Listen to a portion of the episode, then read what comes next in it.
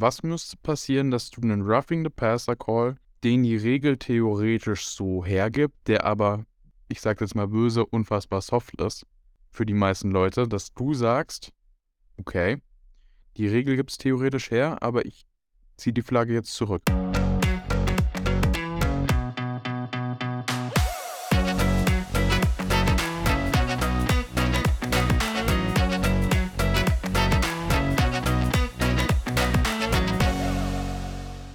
Hallo und willkommen zu Correct Call, dem Football-Regel-Podcast. Mein Name ist Dominik Kraus und neben mir sitzt wie immer Malte Scholz. Hallo, schön, dass ihr reinhört. Heute besprechen wir alles, was vor dem Snap passieren kann. Also wir reden über Formations, potenzielle Fouls. Der Call der Woche fällt diese Woche aus, weil heute die NFL die Regeländerungsvorschläge der Franchises veröffentlicht hat. Also alle Franchises können vor der Saison Regelvorschläge einbringen und über die wird dann diskutiert und werden dann dementsprechend beschlossen oder abgelehnt. Wir werden über ein paar, beziehungsweise die wichtigsten davon heute reden, weil die nicht nur Einfluss auf die NFL haben können, sondern auch auf die European League of Football. Genau, Hintergrund dessen ist ja, dass wir uns natürlich jedes Jahr die Regeländerungen in der NFL anschauen und überlegen, ob wir die übernehmen wollen oder nicht. Und in der Regel übernehmen wir die auch, solange es jetzt nicht ein Thema betrifft, was wir ganz anders machen als die NFL. Und ein Thema, was wir ja anders machen, das ist der Kickoff. Und dazu hat uns noch eine Nachfrage erreicht, nämlich, was passiert eigentlich, wenn, und zwar jetzt bei der XFL-Variante, nicht bei unserer Variante, sondern bei der XFL-Variante, ein Team sagt, ich möchte keinen Onside-Kick machen, sondern ich möchte den vierten und 15 ausspielen. Vierter und 15 bedeutet, ich bekomme den Ball und spiele den vierten Versuch mit 15 Yards noch zu gehen aus. Und was passiert, wenn da eigentlich ein Foul passiert? Und das ist ganz genau wie bei jedem anderen Spielzug auch im regulären Spiel. Wir machen nichts anderes, als dass wir eigentlich das Spiel in eine Lage versetzen, wo die Offense den Ball hat mit dieser Situation und dann losspielt. Und das bedeutet, wenn die Defense beispielsweise hält, dann ist das ein Foul für Defensive Holding mit einem automatischen First Down nach unseren Regeln. In den NCAA-Regeln ist das ein bisschen anders, aber bei uns ist das so. Und dann hat dann die Offense einen ersten und zehn als Resultat daraus, auch wenn sie es beispielsweise nicht geschafft hat, die Line to Gain zu erreichen. Das kann daraus passieren.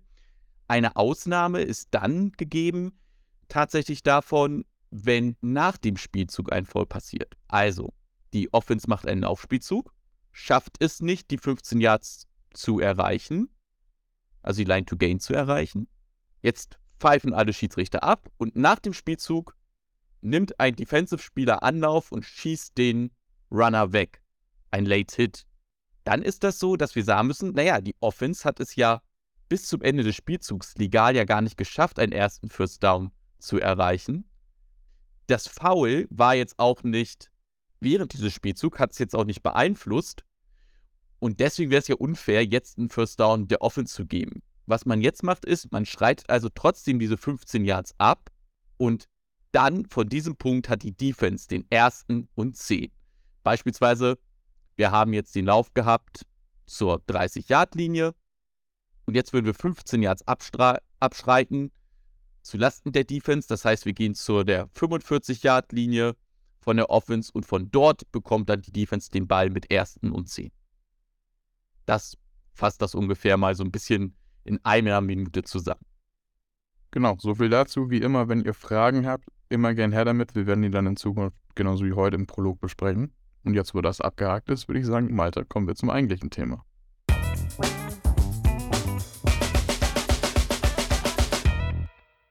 Dann würde ich sagen, fangen wir doch vielleicht mit den Formations an. Das macht am meisten Sinn. Wir kennen alle die berühmte Durchsage Illegal Formation. So, was sind denn die Formationsanforderungen an die Offense, Malte? Super, dass du so rumfragst, denn an die Defense, vielleicht das mal vorweggenommen, gibt es ja gar keine Formationsanforderungen. Einzige Ausnahme beim Punt oder beim Field Goal, wenn es offensichtlich ist und die Offense in einer Standardformation ist. Darüber sprechen wir aber später. Kommen wir mal zur Offense, denn das ist das Wichtigste. Es gibt drei Anforderungen nach den Regeln und eine klingt lustig. Die erste ist erstmal, kein Spieler darf out of bounds sein. Das ist noch ein Überbleibsel, denke ich. Genau, klingt logisch. Schwieriger wird's, dass wir haben die Anforderung, sieben Leute müssen auf der Line of Scrimmage sein. Oder an der Line of Scrimmage, um genauer zu sein. Mindestens. So, das ist die erste Anforderung. Also mindestens sieben müssen auf dieser Linie stehen. Und die beiden äußeren müssen eligible Receiver sein, also passberechtigte Receiver. Und alle Interior Linemen, also alle auf der Linie zwischen den zwei äußeren, die müssen ineligible, also nicht berechtigte Passreceiver sein. Und das sind die drei Anforderungen. Was sind denn jetzt eligible und ineligible Receiver? Kompliziertes Wort manchmal, aber praktisch Pass bzw. fangberechtigt und nicht berechtigt. Genau, also ich sagte auch, das Wort ist wirklich kompliziert, denn in meiner ersten Saison hatte ich damit auch meine, meine Struggle, das jedes Mal auch richtig auszusprechen, weil es, glaube ich, für uns auch super schwer ist, das auszusprechen. Probier es nochmal. Eligible? Ach, super. Ne, also, du solltest Referee werden. also, was sind denn die passberechtigten und die nicht passberechtigten Receiver? Das wird definiert über die Nummern, die die Spieler tragen. Und hier ist auch ein Unterschied zur NCAA, denn ihr wisst ganz sicher, nicht passberechtigt sind die Spieler, die eine Zahl zwischen 50 und 79 haben. Und in der NFL, ELF ist es so, dass dazu noch kommt die Nummern von 90 bis 99. Und das ist der Unterschied zur NCAA. In der NCAA kann eben auch ein Receiver eine 99er Nummer tragen. Und wir gucken uns die Nummern an und im Endeffekt heißt das jetzt erstmal, passberechtigte Receiver, die äußeren zwei, werden in der Regel deswegen eine Nummer zwischen 80 und 89 oder unter 50 tragen und die in der Mitte tragen in der Regel eine Nummer von 50 bis 79, denn es gibt eine zweite Regel, die sagt, dass wir uns wünschen würden, dass Offensive Linemen, also wirklich diese Interior Linemen, eigentlich eine, äh, eine Nummer von 50 bis 79 tragen Per Regel dürften das aber auch Spieler sein mit einer Nummer von 90 bis 99. Gut, jetzt gibt es da aber natürlich Ausnahmen, ne? Die sieht man ja gelegentlich. Dann stehst du auf dem Feld als Whitehead und sagst, Number 67 ist eligible. So. Was hat es damit auf sich und wie funktioniert das? Genau. Also, von diesem Grundsatz gibt es eine Ausnahme. Und zwar kann sich ein Spieler bei mir melden als Hauptschiedsrichter und im Übrigen läuft die Playclock weiter. Also ein, ein Team hat ja 40 oder 25 Sekunden, einen, den Ball ins Spiel zu bringen. Und während dieser Zeit, jetzt läuft die Uhr runter, kommt ein Spieler zu mir, meist sehr aufgeregt, und sagt dann, Malte oder Referee, ich würde mich gerne eligible oder ineligible melden. Das bedeutet, dass ich vielleicht ein O-Liner bin, der jetzt aber zum Receiver werden möchte. Und das geht. Und dann gehe ich zur Defense hin und sage, Number 60 is an eligible receiver. Number 60 ist ein eligible receiver. Und ich gehe auf die PA, also eben auf das Stadion, damit es auch alle mitbekommen, dass dort jetzt jemand sich als plötzlich passberechtigter ähm, Receiver befindet. Und dann behandle ich den auch so, als würde er ein passberechtigte Nummer sein. Ab dem Zeitpunkt ist er dann passberechtigt. Und ich behandle ihn so, als hätte er beispielsweise die Nummer 82 das können einige Teams auch sehr gut. Also es gibt Formationen in einigen Teams, die bringen dich ähm, teilweise zur äh, Herausforderung, weil dann kommen plötzlich drei, vier Leute an und merkt dir mal vier Nummern. Also das ist dann ähm, jedes Mal eine Herausforderung. Deswegen hilft Spielvorbereitung. Also wir bereiten uns ja intensiv auf Spiele vor. Das, darüber werden wir ja bestimmt mal reden. Und ich habe dann meist teilweise die Nummern schon auf ein Kärtchen geschrieben, mit, damit ich sie nicht vergesse und im Zweifel kurz nachgucken kann. Naja, jetzt sieht man ja, dass die Spieler dann danach das Spielfeld wieder verlassen. Dürfen die nicht weiterspielen, nachdem sie sich reportet haben?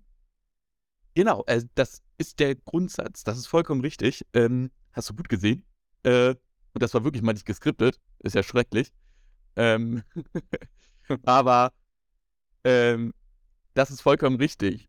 Also, wenn du dich reportest, darfst du dich im nächsten Spielzug wieder reporten. So, und das, das heißt, ich stehe dann wieder im nächsten Spielzug und sage erneut, Number 60 ist ein eligible Receiver. Und da gucken dich auch schon die Linebacker an und nicken und dann ist alles gut. Wenn dieser Spieler jetzt aber auf seine ursprüngliche Position zurückkehren möchte, nämlich er möchte wieder Offensive Lineman als Interior Lineman sein, ineligible, dann muss er grundsätzlich einen Spielzug runter und erst nach dem Spielzug darf er wieder raufkommen. Und jetzt gibt es Ausnahmen, nämlich immer dann, wenn was Großes passiert. Ähm, wir haben beispielsweise einen Touchdown in dem Spielzug gehabt. Dann gilt dieser Grundsatz nicht. Hintergrund dessen Idee, dann hat ja auch die Defense wieder Zeit, sich zu sortieren und wieder ganz normal auf den Spielzug vorzubereiten.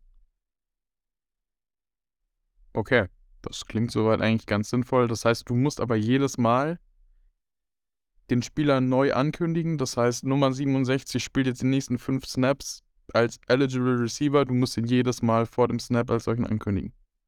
Genau, also ich sage auch nicht die nächsten fünf Snaps, sondern vor jedem neuen Spielzug muss ich das ankündigen. So sind die Regeln. Genau. Alles klar. Naja, kommen wir zur nächsten Durchsage, die man kennt. Player number 13 was not set. Was bedeutet das eigentlich? Also Offense not set. Das ist ganz interessant. Das wird nämlich einmal als illegaler Shift und einmal als False Start äh, bestraft, je nachdem, wann es nämlich passiert. Ähm, grundsätzlich, damit sich die Defense vorbereiten kann. Das ist die Idee dahinter. Welche Formation spielt die Offense? Verpflichten wir die Offense vor einem Spielzug mindestens eine Sekunde gemeinsam stehen zu bleiben. Sie muss sich einmal setten. Und wenn das nicht passiert, ist das in der Regel ein illegal Shift nach dem Foul-Code. Natürlich sage ich als Schiedsrichter durch, dass das für eine, eine Strafe ist, für die der Hintergrund der folgende ist, nämlich, dass die Offense nicht gesettet war. So. Warum ist das jetzt ein False Start in bestimmten Situationen? Und der Hintergrund ist, ein False Start pfeife ich sofort ab. Ein Illegal Shift nicht. Also ich spiele ein Illegal Shift aus. Und ein False Start hat dann eine Bewandtnis, wenn ich innerhalb der letzten zwei Minuten bin. Und die Idee ist, innerhalb der letzten zwei Minuten geht es um Zeit.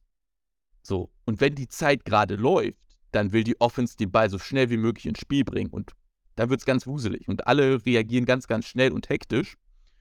Und die Offense erhofft sich natürlich davon auch einen Vorteil. Und wenn die Zeit gerade läuft, also technisch sagen wir, Time is in, ähm, wenn die Zeit also läuft, dann gibt es eine zusätzliche Strafe, wenn ich einen Force Start begehe, nämlich den 10-Second Runoff. Den kann ich mit einem Timeout vermeiden, aber grundsätzlich gibt es den 10-Second Runoff. Und da sagt man, wenn die Offense innerhalb der letzten zwei Minuten sich nicht settet und die Zeit gerade läuft, also Time is in, dann behandle ich das wie ein Fort Start, denn da ist die Idee dieselbe, ich möchte als Offense Zeit sparen und begehe sofort den nächsten Spielzug, ohne mich zu setten. Und dann bestrafe ich es als False Start, auch mit der Konsequenz eines möglichen 10-Second Runoff. False Start bedeutet ja jetzt quasi, der Receiver, der O-Liner, ist im Endeffekt egal, bewegt sich zu früh. So. Was genau ist jetzt ein Illegal Shift? Ja, genau. Also, äh, über False Start und was so die, die gleichen Sachen in der Defense sind, lass uns darüber mal gleich reden. Ein Illegal Shift und eine Illegal Motion muss ich mal zusammen betrachten. Was kann denn nämlich vor dem Spielzug passieren? Vor dem Spielzug, die settet sich jetzt die Offense und jetzt fangen an, die Spieler in der Offense wild durcheinander zu bewegen. Und dann kommen sie plötzlich in einer ganz neuen Formation raus. Und grundsätzlich differenziere ich zwischen einer Motion und einem Shift. Und das ist jetzt regeltechnisch nicht ganz richtig, aber ich kann jetzt erstmal sagen, eine Motion ist immer dann, wenn sich einer bewegt. Ein Shift ist immer dann, wenn sich mehrere bewegen. Das erstmal als große Unterscheidung. Und dann gibt es Anforderungen, wann eine Motion legal ist und wann ein Shift legal ist. Eine Motion ist legal, wenn sich der in Motion bewegliche Spieler nicht auf der Line of Scrimmage befunden hat. Also positiv ausgedrückt, ein Emotion befindlicher Spieler muss sich immer im Backfield befinden und der bewegt sich jetzt und jetzt darf ich auch snappen, während sich der bewegt. Der wechselt die Spielseite, der muss sich auch nicht mehr setten, sondern beim Snap darf er nur nicht nach vorne rennen. So. Das ist dann legal. Und beim Shift ist es genau anders, wenn sich mehr als einer bewegt. Oder wenn sich wer von der Line of Scrimmage runter bewegt, dann muss sich ja wieder einer drauf bewegen irgendwo, weil sonst habe ich ja eine illegale Formation. Also, wenn sich zwei bewegen, dann müssen die wieder stehen bleiben und wieder setten und erst dann darf ich den Spielzug beginnen. Und das ist ungefähr der Unterschied. Illegal Shift, Illegal Motion. Ja, und das ist mal kurz so die Zusammenfassung dazu. Darf ich jetzt theoretisch nach dem Shift eine Motion machen? Ja, na klar. Das sieht man ganz oft. Also die, die Trainer, die unterscheiden bei Shift nochmal zwischen Trades und Shift.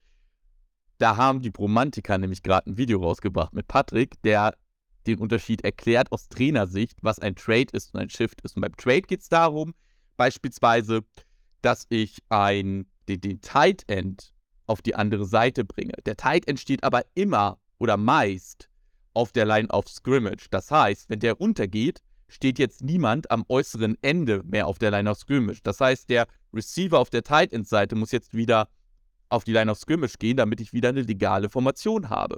Und dann wird der Tight End auf die andere Seite gebracht. Und bei solchen Trades am besten mal angucken, ähm, wie das ein, ein, ein Trainer sieht. Das ist was, was wir aus Regelsicht genauso wieder als Shift behandeln. Und okay. genau, da muss man eben drauf achten. Ähm, und jetzt kann es sein, dass nach so einem Trade dann noch eine Motion passiert. Das passiert sogar relativ häufig. Ne? Dass man das mal sieht. Man, man ändert die Formation. Es bewegen sich mehr als zwei Spieler. Das ist aus unserer Sicht ein Shift. Jetzt muss die Offense einmal wieder eine Sekunde setten. Und jetzt kann eine Motion bekommen und während der Motion dann gesnappt werden. Gut, dann hätten wir einen Unterschied zwischen Motion, Shift, False Start, man alles geklärt. Jetzt kann sich natürlich auch die Defense zu früh bewegen. Und da gibt es ja ganz viele verschiedene Begriffe. Mir fallen jetzt Offside, Encroachment, boah. Neutral Zone Infraction. Neutral Zone Infraction. Also es gibt einige und die verändern sich auch teilweise, beziehungsweise haben andere Bedeutungen, je nachdem, nach welchem Regelwerk man spielt. Wie genau sehen die denn aus, Malte? Genau, also vielleicht noch einmal kurz, was ist eigentlich ein False Start? Ein False Start ist immer dann, wenn sich ein offensiver Spieler zu früh bewegt. So. Und mehr haben wir nach den NFL-ELF-Regeln nicht für die Offense an Strafen. Das fassen wir alles unter False Start zusammen. Und Encroachment, Neutral Zone Fraction und Offside, das sind alles nach den NFL-ELF-Regeln Strafen gegen die Defense. So. Fangen wir mal an mit Encroachment. Encroachment ist ein Foul, was aus der NCAA bekannt ist als Offside mit Kontakt. Das bedeutet, jetzt springt der Defensive Spieler in die neutrale Zone. Also er bewegt sich nach vorne an der Line of Scrimmage und die neutrale Zone wird gebildet von den zwei Enden des Balles. Der Ball liegt ja in der Mitte. Und der vordere und der hintere Punkt, alles dazwischen vom Ball, ist so ein ganz schmaler Streifen, das ist die neutrale Zone. Da springt er jetzt rein und jetzt reagiert der Offensive-Spieler ähm, und blockt diesen Defensive-Spieler. Also er berührt ihn richtig. Dann haben wir ein Offside mit Kontakt und das ist nach den NFL-ELF-Regeln ein Encroachment. Wird sofort abgepfiffen, 5 Yards Strafe, allerdings kein automatischer Vers äh, erster Versuch für die Offense. Einfach eine ganz normale 5 Yards Strafe, das ist ein Encroachment. Also wird sofort abgepfiffen.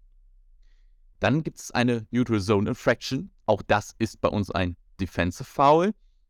Das ist dann gegeben, wenn ich zwar keinen Kontakt habe, aber eine Reaktion. Und jetzt muss ich gucken, ob diese Reaktion der Offense auf dieses zu frühe Bewegen der Defense innerhalb von zweieinhalb Positionen ist. Das bedeutet, wenn der Defensive-Spieler direkt über dem Center steht, über den, der den Ball snappt, dann darf sich jeder, darf jeder darauf reagieren, von Tackle zu Tackle. Das ist die halbe Position mehr. Wenn ich in ein Gap reingehe, dann nur zwei Spieler zu jeder Seite. Das heißt, es darf nicht jeder darauf reagieren. Wenn der Receiver darauf reagiert, ist es ein Foul für Fallstart. Deswegen reden wir da ja auch ganz viel, wer hat darauf wie reagiert und wo. Da treffen sich ja die Schiedsrichter ganz oft. Und das, was ganz bekannt ist als Neutral Zone Infraction, ist, wenn beispielsweise nehmen wir Kasim, weil Kasim spielt nicht mehr. Wenn Kasim um die Ecke gekommen ist, weil er sich zu früh bewegt hat und läuft gerade auf den Quarterback zu, dann pfeifen wir das auch sofort ab. Weil wenn Kasim da, glaube ich, über den Quarterback rüberrollt, das möchte niemand sehen. Also vielleicht doch, das möchten vielleicht einige sehen, aber nicht in der Situation. Und deswegen pfeifen wir das sofort, ähm, sofort ab. Und alles andere, also keine Reaktion und kein Kontakt, aber der Defensive-Spieler ist in der neutralen Zone oder hinter der neutralen Zone im offensiven Backfield. Alles andere ist dann ein Offside und ein Offside ist das einzige von den dreien, was wir nicht sofort abpfeifen, sondern wo dann die Kommentatoren ganz oft sagen, ey, das ist ein Free Play für die, für die Offense, denn sie bekommen auf alle Fälle eine 5-Yards-Strafe für das Offside und wir lassen das, den Spielzug passieren. Ähm, das ist der Unterschied. Encroachment, Neutral Zone Fraction und Offside bei der Defense. Jetzt muss ich aber einmal fragen, Encroachment und Neutral Zone Infraction ist ja dann doch sehr ähnlich. Also ein Spieler bewegt sich und wir haben eine Reaktion der O-Line, sei es Kontakt, sei es jemand bewegt sich. Sind die beiden Begriffe nicht so ähnlich? Die Strafe ist ja auch dieselbe. Ja. So ähnlich, dass man die eigentlich zusammennehmen könnte? Der Unterschied in den Begrifflichkeiten ist tatsächlich, wenn ich durchgesagt bekomme, Encroachment, weiß ich, da war ein Kontakt, dann muss ich mich gar nicht fragen, wo war denn eine Reaktion in der Nähe oder nicht. So, sondern wir hatten einen Kontakt, mit dem ähm, der Defensive-Spieler hat Kontakt hergestellt. Dann muss ich mich gar nicht mehr fragen, was war da. Und Neutral Zone Infraction ist tatsächlich von der Idee ein anderes Foul, nämlich ich provoziere einen Fallstart oder gefährde den Quarterback. Und deswegen hat das jedes Mal einen anderen Begriff, weil es von dem Schutzgegenstand, also Gott, jetzt kommt der Jurist in mir durch, aber von der Idee, was ich schützen möchte, natürlich etwas anderes in der Reaktion ist. Aber ja, grundsätzlich hast du recht, das ist natürlich äh, sehr, sehr technisch. Gut, dann hätten wir damit die Pre-Snap-Penalties eigentlich auch mal abgefrühstückt. Ähm, sind ja dann doch einige und auch einige kleine Details, wie man sieht, auf die man da als Schiedsrichter achten muss. Dann würde ich sagen, haken wir das für diese Woche ab und kommen zum Call der Woche, beziehungsweise diese Woche zu den vorgeschlagenen, vorgeschlagenen Regeländerungen.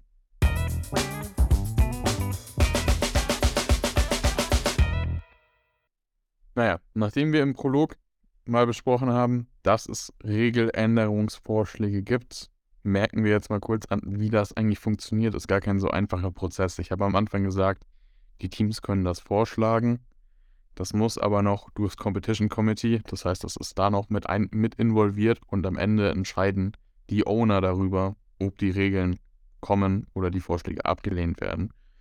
Wir haben uns jetzt mal drei rausgesucht. Ähm, wir fangen mal an mit dem Vorschlag von Philadelphia. Nummern ab 0 zulassen und für Kicker auch freigeben. Das heißt, Nummer 0 darfst du in der NFL momentan nicht tragen. 1 bis 99 sind die Nummern, die getragen werden dürfen. Anders als im College, da gibt es die 0 und ich meine auch die Doppel-0. Das gab es früher auch in der NFL. Also ich glaube, der bekannteste Spieler mit der Doppel-0 ist der ehemalige Raiders Center, es ist ewig her, aber war Jim Otto, Hall of Fame Center. Ähm, der hat bekannterweise die Doppel-0 getragen. Ja, Malte, was hältst du von dem Regelvorschlag? Ja gut, also noch, hast du ja wunderschön erklärt. Wir sind jetzt gerade an einem Status, wo die Teams das erstmal vorgeschlagen haben. Und ob jetzt ein Spieler eine Null trägt oder nicht, das ist für uns erstmal kein Unterschied. Außer, dass ich dann bei der Durchsage eben sagen muss, ähm, dass ihm der Spieler mit der Nummer 0 ein Foul gegebenenfalls begangen hat. Interessant wird für mich eher der Vorschlag zu sagen, die Kickers dürfen eine Zahl, also eine Rückennummer zwischen 0 und 99 haben. Denn was jetzt auch sein kann, ist, dass ein Kicker äh, die Zahl 55 trägt und dann wäre er ineligible. Das heißt, ich würde mit so einer Nummerierung ihn als möglichen Passempfänger im Fall von einem Broken Play oder designten Trickspielzug herausnehmen. Er dürfte zwar mit dem Ball laufen, er dürfte aber wohl nicht mehr einen Vorwärtspass fangen. Und ich kann es ja erstmal freigeben, ob das aber Sinn ergibt, in dem Punkt das komplett freizugeben. Darüber kann man ja, glaube ich, länger streiten. Ich glaube, als Team würde ich meinem Kicker nicht eine Nummer zwischen 50 und 79 oder zwischen 90 und 99 geben. Und ansonsten, wenn jemand die Null tragen möchte, dann lass ihn doch die Null tragen. Ja, ich meine, das ist jetzt ein Schritt in eine Richtung, der schon vor kurzem angestoßen wurde. Vor ein paar Jahren durften ja auch Wide Receiver zum Beispiel keine einstelligen Zahlen tragen. OBJ hat in der NFL mit der 13 gespielt, spielt jetzt mit der 3, die auch im College getragen hat. Sämtliche Leute haben ihre Nummern gewechselt. Das ist jetzt so eine Sache, okay, ihr könnt auch die Null tragen. Ob es das braucht, weiß ich nicht. Am Ende des Tages stört es mich nicht, von dem her, ich hätte jetzt kein Problem damit. Und ich muss sagen, mir ist es echt relativ egal, was das angeht. Ja, also ich bin auch ganz deiner Meinung. Die einzige Idee war ja zu sagen, dass ich an der Nummer die Position auch erkennen kann eines Spielers, jedenfalls die grundsätzliche Position. Ich glaube heutzutage mit den ganzen Videoanalysen und, und, und und auch Spielvorbereitungen, da weiß ich als Team, wie man einen Spieler einsetzt. Und solange dieser Spieler jetzt nicht jeden Spieltag seine Nummern ändert, bin ich auch entsprechend darauf vorbereitet als Team. Also ich glaube, philosophiemäßig, was für einen Vorteil bringt das für das andere Team oder für die, für die Liga, das zu wissen, welche Position wen hat. Diesen Vorteil, den stelle ich heute anders her, nämlich durch Videoanalyse. Und aus dem Blickwinkel bin ich auch bei dir, ist, glaube ich, das vollkommen okay, Zahlen freizugeben. Und es ist ja auch für einen Spieler, glaube ich, identitätsstiftend zu sagen, ich möchte gerne die Nummer X tragen. Das ist meine, meine Nummer, meine Identität, damit verbinde ich was. Ähm, das ist doch eher auch sogar schön für euch als Storytelling. Oder wie, wie sieht das so aus, aus deiner Sicht aus, als wenn du ihm einen Beitrag schreibst? Ja, ich muss sagen, ähm, ich verstehe den Grundgedanken. Also, wenn der Spieler das im College getragen hat, von mir aus auch schon in der Highschool, das ist cool für ihn, es weiterzutragen. Es macht natürlich Sinn bei diesen großen Stars. Ich meine, Tom Brady wirst du immer mit einer 12 in Verbindung bringen. So. Wenn Tom Brady jetzt aber im College die 32 getragen hätte, klar, durfte er nicht. Okay, blödes Beispiel. Sagen wir die 13. Und er trägt in der NFL die 12 und wird dadurch bekannt, dann hat ihn jeder mit der 12 im Kopf, obwohl das nicht seine originale Nummer war. Also ich meine, für die Spieler ist es eine nette Sache. Lass es sie machen. Ich glaube, wenn deine Nummer erstmal etabliert ist, dann hat das nicht mehr eine riesen Auswirkung darauf, was du im College oder in der Highschool getragen hast. Was allerdings Auswirkungen hat, ist der nächste Vorschlag, nämlich ging es um das schöne Thema Re Reviewable Penalties. Ähm, da haben einmal die Rams vorgeschlagen, dass Roughing the Passer reviewable sein sollen und die Detroit Lions und so weit gegangen haben gesagt, nein, wir wollen, dass alle Personal Faults reviewable sind. Meine, was ist denn da deine Meinung dazu? Das ist eine ganz, ganz schwierige Entscheidung. Also, alle persönlichen Fouls und die Rams sagen nur Roughing the Passer. Jetzt muss ich mir erstmal, glaube ich, vor Augen führen, das ist kein neuer Vorstoß. Also, wir reden hier über Fouls, die einem Einschätzungsspielraum unterliegen ein Einschätzungsspielraum, wo ich nicht pauschal sagen kann, es gibt richtig und falsch, sondern es ist innerhalb dessen, was vertretbar ist oder innerhalb dessen, was nicht vertretbar ist. Judgment Calls. Und da jedenfalls für diese Aspekte, wo ich ein, als Schiedsrichter einen Ermessensspielraum habe oder eigentlich eine Einschätzungsprärogative, also das bedeutet nichts anderes als, ich kann hier bereits bei den Voraussetzungen einschätzen, ob die Voraussetzungen vorliegen oder nicht und nicht erst bei der Strafe, da wird es immer schwierig, Meinungen mit der Meinung eines anderen zu ersetzen. Und ich glaube, das wird das große Problem sein. Und wir hatten das Problem schon. Erinnerst du dich an DPI Reviewable? Ich wollte es gerade ansprechen. Dann mal los. Ich sehe das zwiegespalten, muss ich ehrlich sagen. Also all, alle Personal Fouls finde ich ein bisschen zu krass. Muss rückblickend sagen, ich habe mich sehr gefreut, als am Anfang, als Defensive Pass Interference reviewable geworden ist und du es auch challengen kannst. Boah, im Endeffekt fand ich es aber schrecklich, weil die ganze Zeit nur Challenge-Flaggen von den Coaches geflogen sind. Da haben sich die Refs das gefühlte 10 Minuten angeschaut, nur damit der Call am Ende in 90% der Fällen hieß es einfach Call Stance, weil es ist ein Judgment Call. So. Da hast du einfach einen zu großen Spielraum. Was ist ein Holding, was nicht? Wie passt zu deiner Linie? Kannst du es da geben? Du hast es auf dem Spiel, im Spiel gepfiffen, kannst du es zurücknehmen? Ist genug da, dass es, hast du die Evidence, dass es kein Holding ist? So. Fand ich schrecklich rückblickend gesehen. Roughing the Passer sehe ich dasselbe Problem. Ich würde es mir wünschen, weil ich muss sagen, ich hatte sehr, sehr große Probleme mit einigen Roughing the Passer Calls in der vergangenen NFL-Saison. Ich glaube, das, was den meisten Leuten von Anfang an im Kopf bleibt, ist, ist Roughing the Passer gegen Tom Brady im Spiel gegen Atlanta. Mhm. Das, sorry, aber das ist aus meiner Sicht ein Witz. Also, Roughing the Passer ist halt so eine Sache. Klar, du hast als Schiedsrichter die Vorgabe und es wurde auch gesagt, achtet da mehr drauf, wenn der Spieler mit seinem Bodyweight auf den, wenn der Defender mit seinem Bodyweight auf den Quarterback fällt, dann ist es ein Roughing the Passer. Muss ich ehrlich sagen, tue ich mich sehr schwer mit und es waren einige Calls dabei, wo ich sagen muss, ich fand die sehr soft. Ich lasse dich gleich was dazu sagen. Ich sehe nur im Endeffekt dasselbe Problem, es ist ein Judgment Call.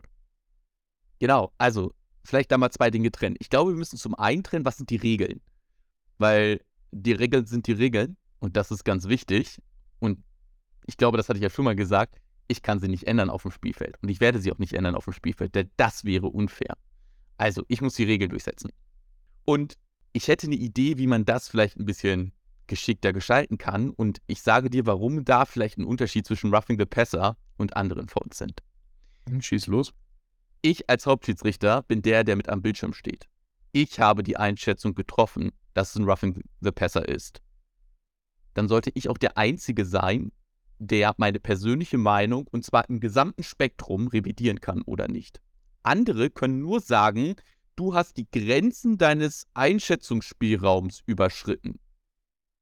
Denn eigentlich ist es doch vermessen, wenn wer sagt, das ist vertretbar, aber ich sehe das eigentlich immer anders. Und das ist eigentlich auch so meine, meine Kritik immer an die, die da, an diejenigen, die da so viel drum diskutieren. Ich muss doch mal verstehen, dass, dass es da einen gewisser Einschätzungsspielraum natürlich gibt, Natürlich probieren wir den zu synken und probieren den irgendwie gleichmäßig zu verteilen, aber am Ende gibt's, ist es ein Judgment Call. So, und dann ist doch jetzt, der einzige... Jetzt muss ich aber mal dazwischen grätschen Gerne. recht fragen. So, du stellst dich jetzt vor den Bildschirm. Was müsste passieren, dass du einen Roughing the Passer Call, den die Regel theoretisch so hergibt, der aber, ich sag jetzt mal böse, unfassbar soft ist für die meisten Leute, dass du sagst, okay, die Regel gibt es theoretisch her, aber ich ziehe die Flagge jetzt zurück. Was müsste passieren, damit das überhaupt in Frage kommt? Weil für mich ist es dann wieder eine Geschichte, dieser typische Prozess, okay, Regelwerk jetzt her, ist kein falscher Call oder wir haben nicht genug Evidence, dass es falsch ist, Call stands. Ich glaube, da muss man dann genau, deswegen, das müssen wir aushebeln, dieses Call stands. Es gibt objektive Kriterien, die kann ich reviewen. War das noch innerhalb des ersten Schritts? ist er denn wirklich mit dem Bodyweight drauf gelandet oder hat er sich nicht weggedreht? Vielleicht habe ich genau diese Punkte bei dem Speed, der da abgeht, falsch gesehen. So. Das heißt, es gibt ja objektive Kriterien, auf die ich ja schon mal drauf gucken kann. Und wenn wir dann in diesem Judgment-Bereich sind, war das denn jetzt wirklich zu tief? Hatte er denn irgendeine Chance, äh, da irgendwas anders zu machen? Ne? Oder wurde er vielleicht sogar so ein bisschen, ist er gestolpert und reingefallen und war es gar nicht seine Schuld? Das sind alles natürlich Kriterien, die ich meinem Judgment zugrunde lege. Und es kann ja sein, dass ich ein Kriterium in der Schnelle vielleicht falsch gewichtet habe, weil ich etwas anderes gar nicht so hundertprozentig mitbekommen habe. Und wenn ich das reviewe und mir das persönlich angucke und sage, bei Roughing the Passer, meine Entscheidung, wo ich meinen Ermessensspielraum ausgeübt habe, ah, das würde ich jetzt doch nochmal anders sehen.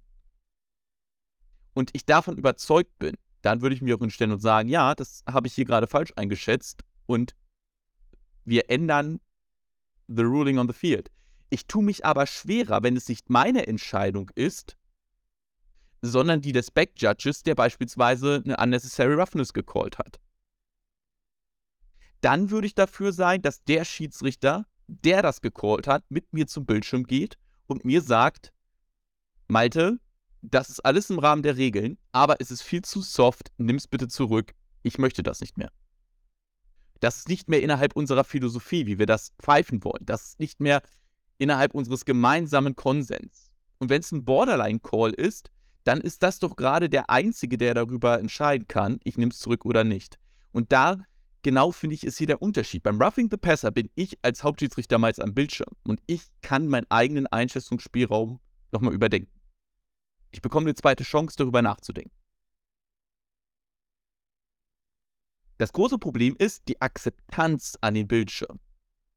Ich glaube, dann muss ich mich fragen, im zweiten Schritt, also wenn ich jetzt sage, jeder darf das für sich nochmal angucken, dann finde ich, ist das fair, dann ist das auch okay für alle persönlichen Fouls. Und jetzt ist aber das große Problem die Akzeptanz der Bildschirme. Denn jeder Fan muss jetzt, glaube ich, verstehen, das ist ein Einschätzungsspielraum. Ja, das kann man so oder so sehen.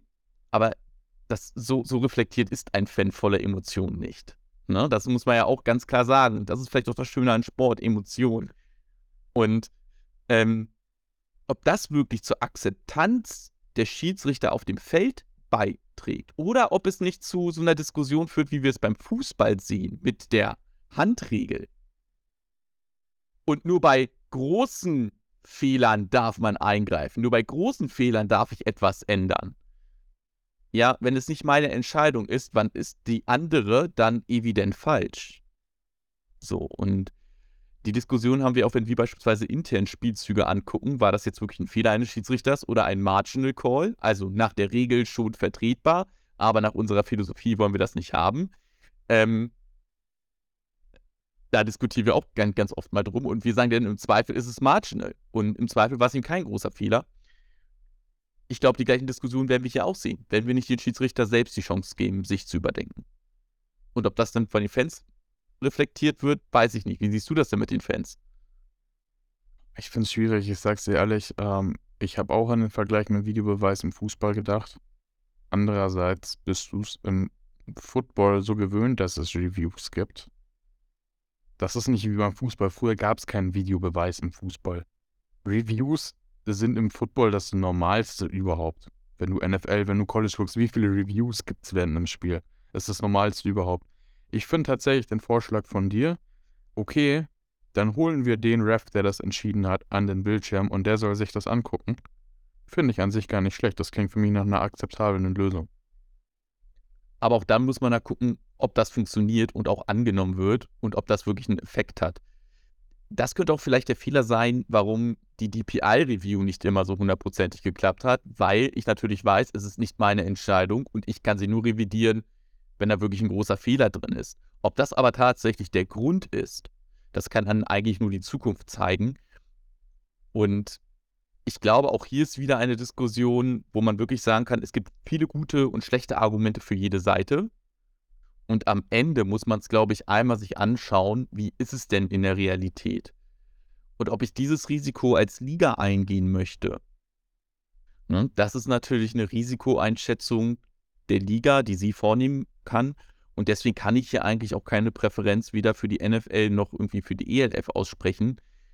Ich kann eigentlich nur die Defizite oder eben auch die Vorteile aufzeigen, die ein Modell mit sich bringen.